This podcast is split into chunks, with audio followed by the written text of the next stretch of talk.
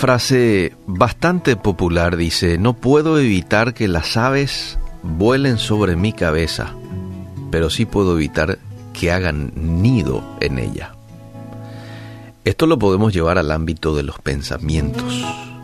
Desde el punto de vista que no podemos evitar que ciertos pensamientos vengan a nuestras mentes, pero sí puedo evitar que esos pensamientos se queden allí por mucho tiempo. Recientemente estaba leyendo un artículo sobre estos pensamientos que a veces este, te invaden, ¿no? Y uno no los invita. Por eso lo llaman pensamientos intrusivos, ¿no? Vienen sin pedir permiso, se instalan allí. Eh, y un poquito más adelante voy a hablar un poquito más acerca de esto. Pero a lo que voy, todos en algún momento de nuestras vidas somos atacados con pensamientos que lejos de edificar nos afectan. ¿Por qué? Porque son pensamientos de derrotas en muchas ocasiones, de culpa, eh, pensamientos que planean el pecado, pensamientos que recuerdan el pecado. Este, en nuestro tiempo en que hemos vivido separados de Dios, tantas cosas hemos cometido, hemos hecho, ¿verdad? Y muchas veces la mente lo recuerda. Pensamientos de toda clase que en momentos determinados pueden estar afectando nuestra vida, nuestra salud mental, espiritual y terminan incluso afectando nuestro físico.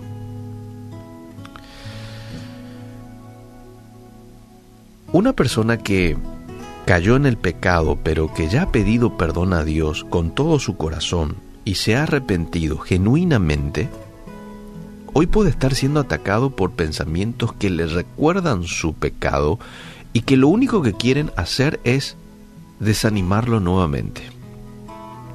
Y ojo, eh, ojo porque detrás de todo esto está el enemigo de nuestras almas, Satanás, que usa este tipo de herramientas eh, con la cual tiene bastante éxito, ¿verdad? Para desanimar, para desenfocar, para hacer perder la paz y el gozo de un hijo de Dios, porque Él no quiere que vos disfrutes de esa vida en abundancia que Jesús te ha traído. No, Él quiere todo lo contrario. Entonces muchas veces utiliza estas herramientas, utiliza lo que tiene que ver con el pensamiento para llegar a su objetivo nos tira dardos de fuego, así como dice Efesios 6:16. Anda buscando Él la manera de destruirnos, la manera de devorarnos, como dice Primera de Pedro 5:8. Y usa cualquier artimaña para lograrlo, y uno de sus ataques preferidos son los que envía a nuestra mente. Pensamientos que no edifican, que solo afectan, Ahora bien, te preguntarás, ¿y cómo hago para dejar de pensar en cosas que no edifican? Buena pregunta que te quiero responder con la Biblia. Es decir, quiero que la Biblia te dé la respuesta a esa pregunta. ¿Mm? Vamos a Romanos, capítulo 12, verso 21. La Biblia nos da la clave para vencer lo malo. Y dice allí, no se dejen vencer por el mal. Al contrario, triunfen sobre el mal haciendo el bien. ¿Quieres vencer esos pensamientos que no edifican? ¿Sí? Bueno, la única forma de vencerlos es contrarrestándolos con pensamientos que sí edifican. Y aquí está uno de mis textos favoritos, Filipenses 4:8. Hermanos, piensen en todo lo verdadero, en todo lo que merece respeto. Estoy leyendo en la traducción en lenguaje actual. En todo lo justo, en todo lo bueno.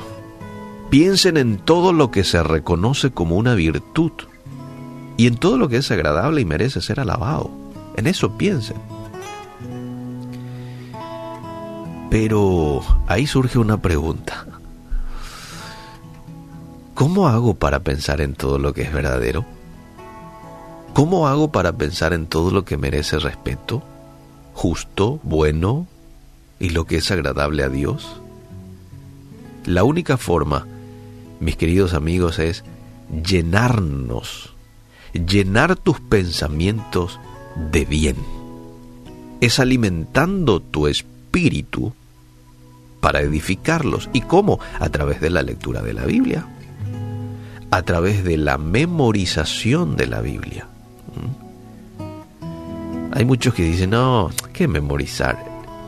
Oyente, probá un poquito. Yo lo probé.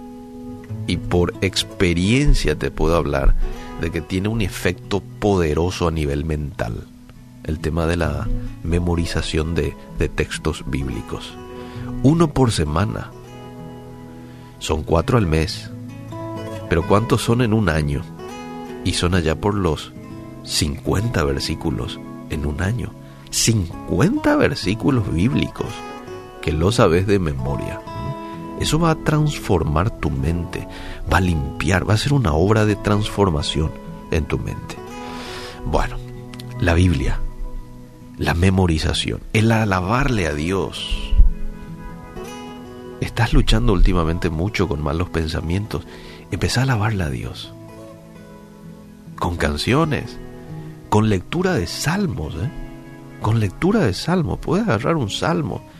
Salmo 103. Bendice alma mía Jehová. Bendiga todo mi ser su santo nombre. Él es quien te perdona. Eh, y, y seguí leyendo. Y llena tu mente con esto. A través de la oración, claro, sí. A través de la oración es una manera de llenar tus pensamientos de cosas buenas. Estás siendo atacado por pensamientos que no edifican, entonces es hora hoy de comenzar a contrarrestarlos pensando en lo bueno. Pero para ello tenés que practicar hábitos que te van a edificar y alaben el nombre de Dios. Edifiquémonos leyendo la palabra. Fortalezcámonos orando, exaltando a Dios, alabándolo, adorándolo y muy importante, juntándonos con personas que van a edificar nuestras vidas. ¿eh? No teniendo conversaciones con gente que nos ensucian la mente con tantas cosas. Desánimo, negatividad y tantas otras cuestiones. No, busquemos hombres y mujeres temerosos de Dios, juntémonos con ellos, escuchémosle a ellos, compartamos con ellos y estoy seguro que tu ambiente va a cambiar. Varias herramientas. Dijimos la Biblia. Empezá a leer intencionalmente la Biblia y léelo y léelo y léelo.